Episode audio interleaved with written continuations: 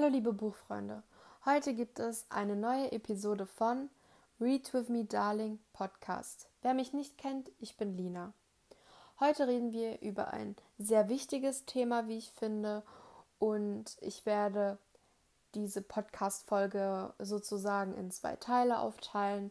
Und zwar werde ich heute über ein Buch und über eine Dokumentation reden und im zweiten Teil des Podcastes wird es über Social Media Verhalten gehen. Tipps, die ich euch auf den Weg geben kann, will, damit ihr euer Social Media Verhalten überdenkt und äh, vielleicht auch selbst realisiert, dass ihr süchtig seid. Denn viele von uns sind heutzutage, was Social Media betrifft, sehr süchtig.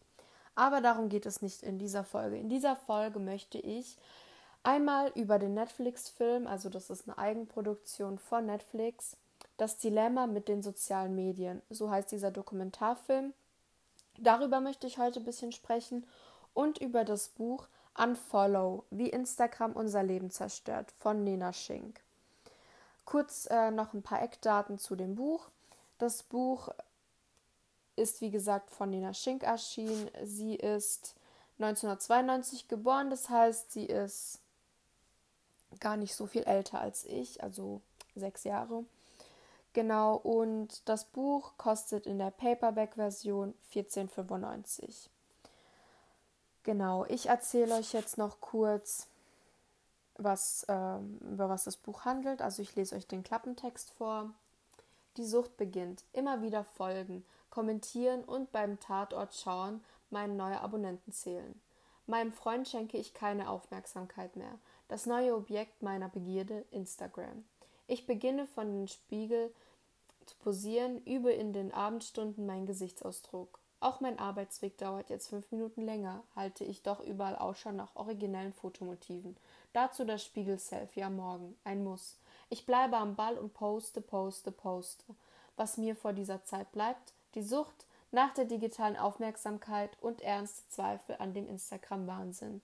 Es werden noch drei Jahre und viele erbärmliche Instagram-Momente vergehen, bis ich dieses Buch schreibe. Nena Schink erzählt bemerkenswert ehrlich und selbstkritisch von ihrer Erfahrung auf Instagram und nimmt ihre Leser mit auf eine Reise hinter die Kulissen aus Filtern und Hashtags. Wer der Plattform bisher fernblieb, kann hier viel über ihre Mechanismen und Masochismen lernen. Und wer bereits auf Instagram aktiv ist, dürfte nach der Lektüre ernsthaft daran zweifeln, ob die Selbstdarstellung vermeintlicher Influencerinnen wirklich so viel Aufmerksamkeit verdient. Unfollow ist ein mutiges Buch, das den Wahn und Her um Herzchen und Follower schonungslos seziert. Genau. Also jetzt wisst ihr kurz auch, um was es in dem Buch geht. Also ich werde heute hauptsächlich auch auf Instagram eingehen, weil ich glaube, das ist so das, was heutzutage unter Social Media am meisten äh, eine Sucht hervorruft. Denn ich denke mal, dass die meisten Zusch Zuhörer von mir eher junge Leute sind und hauptsächlich auch auf Instagram aktiv sind. Und ich denke mal, dass auch alle wissen, was Instagram ist. Also darauf werde ich jetzt nicht näher eingehen. Genau. Also, das Buch hat 239 Seiten und es ist in drei Teile geteilt. Und zwar der erste Teil, mein persönliches Erwachen, der zweite Teil, die Welt der Influencer und der dritte Teil auf der Suche nach dem perfekten Instagram-Lösung. Genau, ich werde auf jede Teile so ein bisschen eingehen und äh, meine Meinung dazu sagen. Ich versuche auch relativ spoilerfrei zu über dieses Buch zu reden, aber eigentlich kann man bei dem Buch nicht wirklich viel spoilern, denn hier geht es ja nicht um ein Fiction-Buch. Deswegen, ja, ich hoffe, euch interessiert das Thema und ihr bleibt dran.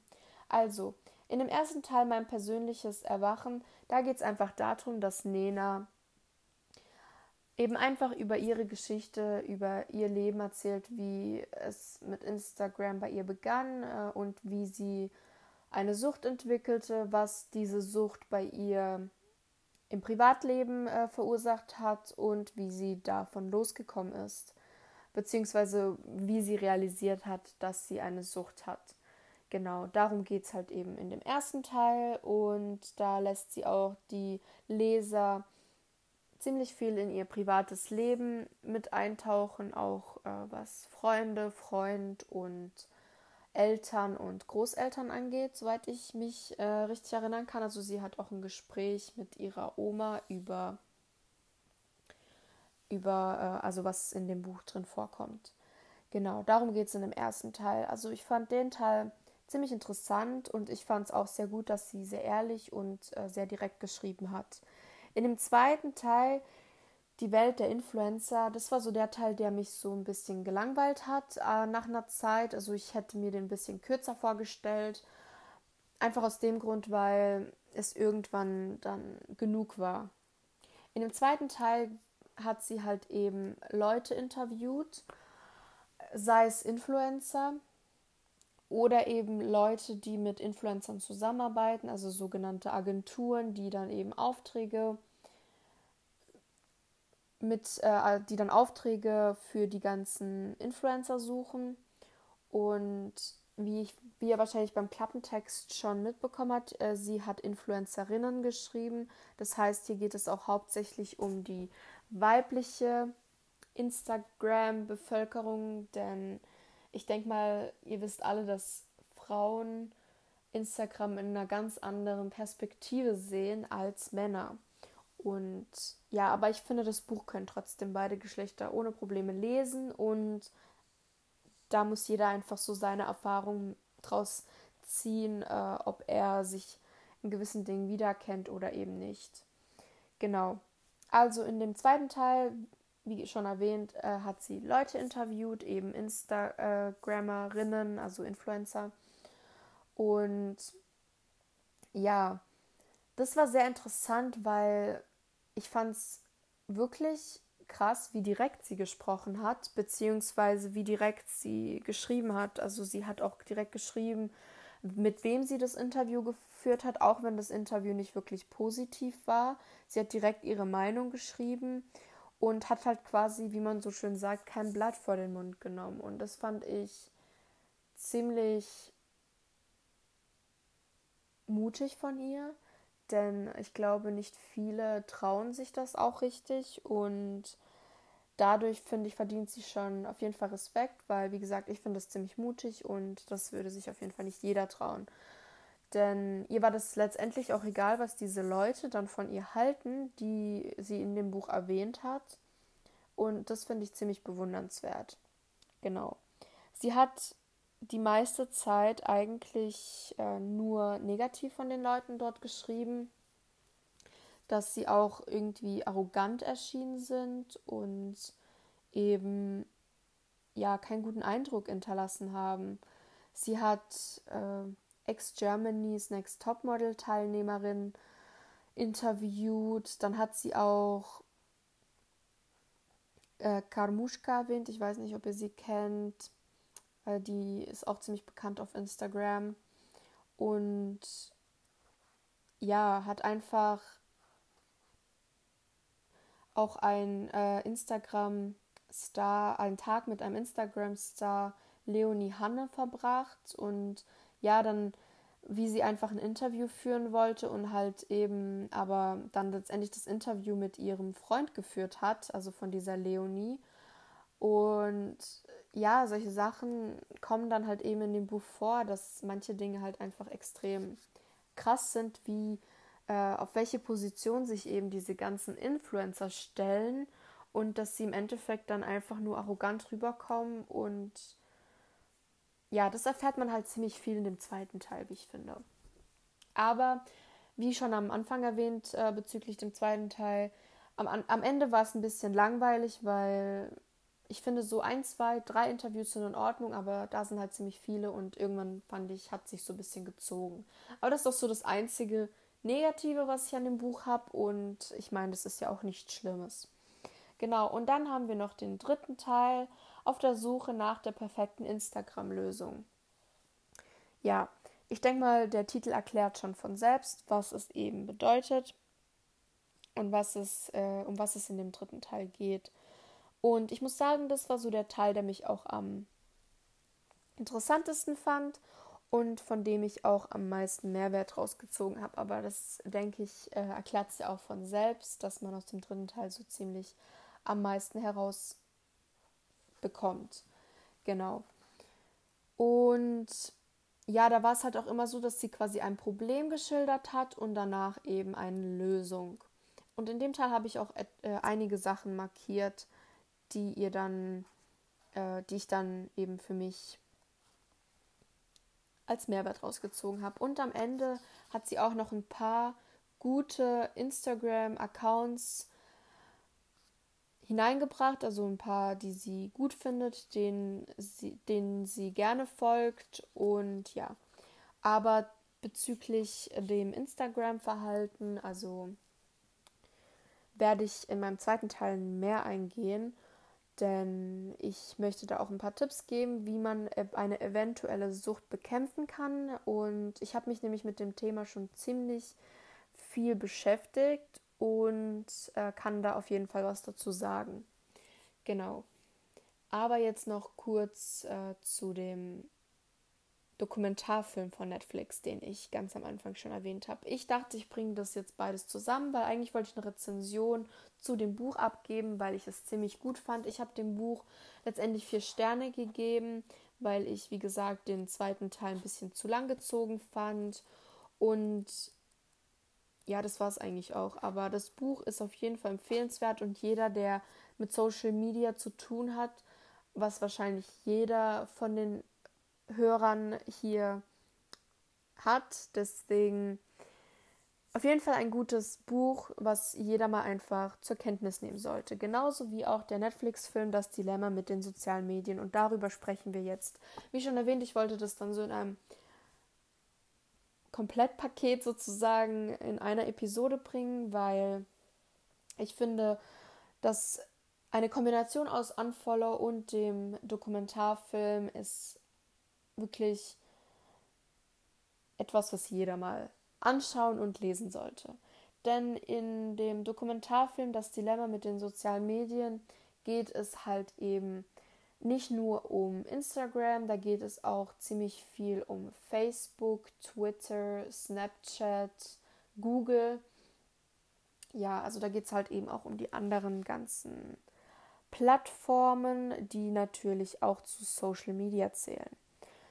Genau, und wie der Netflix-Film aufgebaut ist, äh, ist ganz simpel. Und zwar, da haben sie ganz viele Leute eingeladen, meist Leute, die eben schon für die ganz großen Social-Media-Plattformen gearbeitet haben. Viele von Facebook, äh, ein paar auch von Twitter und auch von Google. Also da war jeder dabei. Pinterest gab es übrigens auch.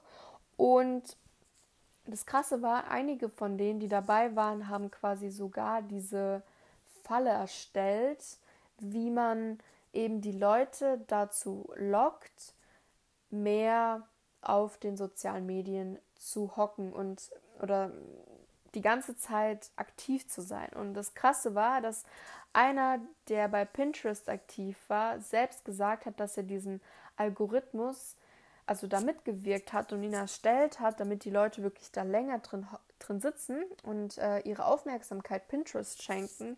Und als er nach Hause kam, hat er sich selbst hingehockt und hat äh, Pinterest-Beiträge angeschaut und ist quasi seiner eigenen Falle, äh, in, also er ist in seine eigene Falle getappt. Und das fand ich ziemlich interessant, denn daran merkt man, dass die Leute, die das erfunden haben, selbst quasi zum Opfer fallen. Und das ist ein ziemlich interessantes Thema, wie ich finde. Genau. Und da gab es auch einen, der hat bei dem Google, also bei Google diesen, dieses äh, Google Mail mit erstellt und hat auch gesagt, ja, als er das so mitge also als die das erstellt haben, hat er immer mehr gemerkt, dass die Leute, die das so erstellen, versuchen, dass die Leute eben viel Zeit in diesem E-Mail-Programm verbringen. Und irgendwann hat er gedacht, das kann doch nicht sein, denn eigentlich ist es der falsche Weg. Und irgendwann ist er da halt eben auch raus äh, aus dieser ganzen Sache, weil ihm das eben zu viel wurde und hat dann sein eigenes Ding gemacht und versucht jetzt Vorträge darüber zu halten, wie Social Media unsere Welt schlechter macht und jeden einzelnen Menschen halt eben. Genau, und das Krasse ist, äh, wir, wir denken immer, dass die sozialen Medien uns eben dazu verlocken wollen, damit sie uns Werbung zeigen. Aber das ist eigentlich gar nicht der Hauptgrund, was sie erreichen wollen. Denn sie wollen unsere Aufmerksamkeit einfach, damit wir so lang wie möglich im jeweiligen Social Media Bereich sind. Das heißt, sie wollen, dass wir so lange wie möglich in Facebook drin bleiben, so lange wie möglich in Instagram und und und.